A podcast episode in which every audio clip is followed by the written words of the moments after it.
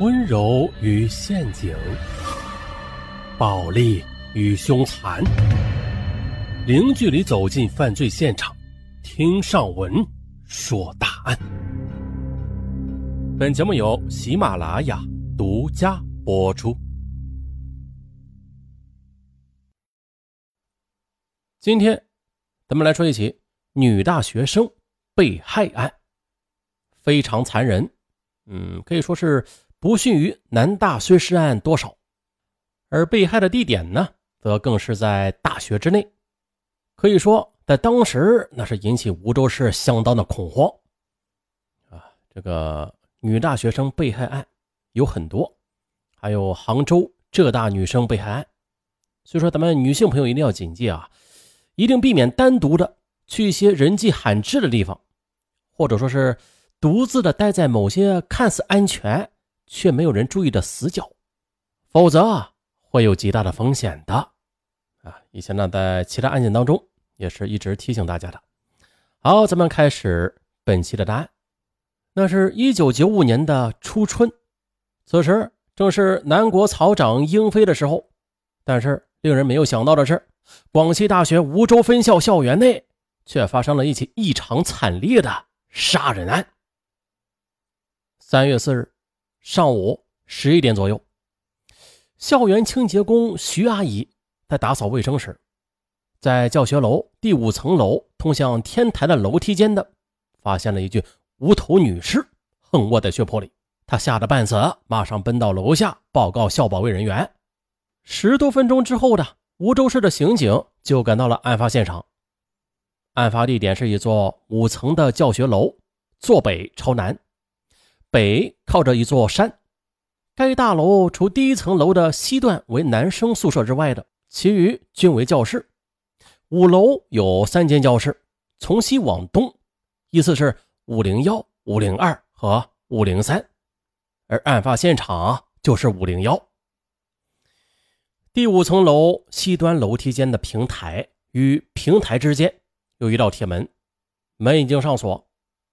一头无头女尸，头朝东，脚朝西的仰卧在铁门正下方的地板上。死者上身穿着白色的拉链衫，下身则穿着蓝黑色的牛仔裤，扎黑皮带，左手戴手表，右手则戴着白色的金属手镯，右脚穿着黑皮鞋。而左脚的黑皮鞋已经脱落不见，靠铁门的地板上和墙壁上均有血迹。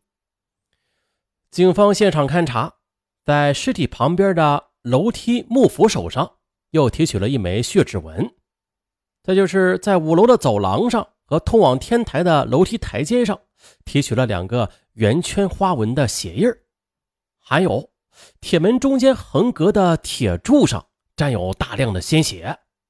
于是警察就推测了，被害者的头颅是被凶手从较宽阔的铁门空格处塞到门外了，然后拿来钥匙打开铁门，果然发现了头颅在天台南面围墙边的排水沟里。又经过法医的检验，死者的眼睑结膜有出血点，颜面苍白，口唇青紫，应该是被人掐住脖子之后。导致的死亡，死亡之后，然后又用利器来分尸。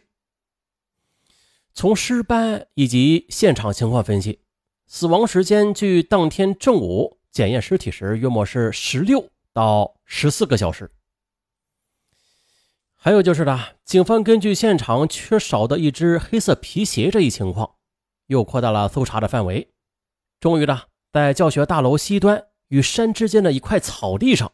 发现了一只浅黄色的编织袋，袋内有一本英语教科书和一个迷你随身听，而在距离编织袋的不远处，还发现了一只女士的左脚的黑皮鞋。很明显，这就是被害人遗失的那一只。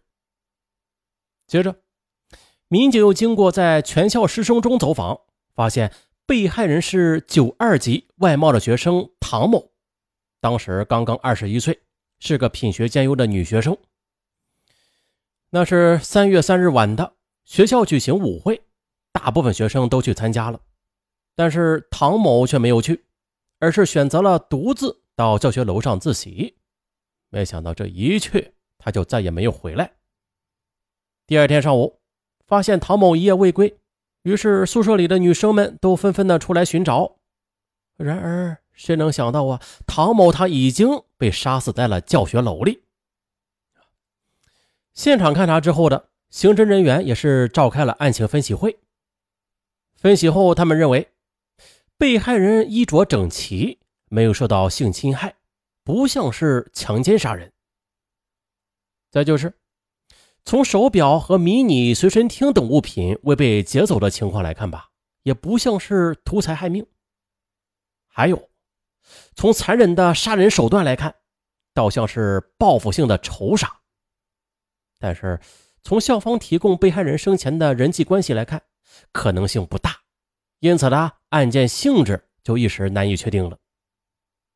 但是从现场勘查的结果分析吧，警方认为内部作案的可能性非常大。据此，梧州市公安局便成立了专案组，并且做出了如下部署：一是在学校内公布案情，发动全校师生提供破案线索；二从被害人关系人开展调查，努力。发现嫌疑人。当天中午，校方又配合警方召集全校师生员工到校礼堂听取案情通报。在会上，警方也是鼓励全体师生向警方反映一些有利的线索，供警方破案。会后不久的，三号宿舍的幺零二房间的几名同学反映了一个情况，说啊，和他们同住一室的九三级外贸二班男生李福仁，三月三日。曾经单独的到教室复习功课，中间还曾经往返宿舍一次。再次离开之后，将近半夜才回教室。同学和他打招呼，他默默不语，爬上床就睡觉。不过当时还没有案发，同学们呢也就没有觉得什么奇怪的。又到了天亮的第二天，也就是次日的早晨，李夫人又到了食堂吃早餐后，但是没有进教室。等同学们下课之后的发现，哎，李夫人已经拿走了行李，不知去向。这一重要线索立刻的便将李夫人纳入专案组的视线了。接着，又经过仔细的勘查和访问，警方发现李夫人装衣服的皮箱和一辆自行车不见了，而宿舍小厨房内的一把公用菜刀也不见踪影。至此，李夫人变成了头号嫌疑人。李福仁，一九七四年十二月二十八日出生，汉族，广西陆川县人。据校方介绍啊，李福仁天资并不差的，学习也很勤奋。他通过了英语四级考试，在同学中也算是相当早的。但是为人很孤僻，不善交流，几乎是没有什么朋友的，所以任何人都不知道李夫人现在人在何处。于是，警方就决定了兵分两路去寻找李夫人，一路在梧州查房，并且监控李夫人可能的所有的落脚点；另一路则奔赴李夫人的家乡山罗镇，并且在当地警方的协助之下查找他的关系人。可是让警方失望了，李夫人似乎非常狡猾啊！警方蹲守了很久，却并没有抓到他。三次凶杀案。其残忍性在梧州那是非常罕见的，一名大学生在校园内被杀害，并且割掉头颅，这让市民和师生们都非常惊恐，警方的压力也同样很大。其实也不是说没有其他嫌疑人，此时的其他嫌疑人都已经陆续的被排除了，唯独李夫人生不见人，死不见尸，他的嫌疑不但不能排除。而且呢，通过种种迹象表明了，他就是犯罪嫌疑人。于是，他的嫌疑就在不断的上升着。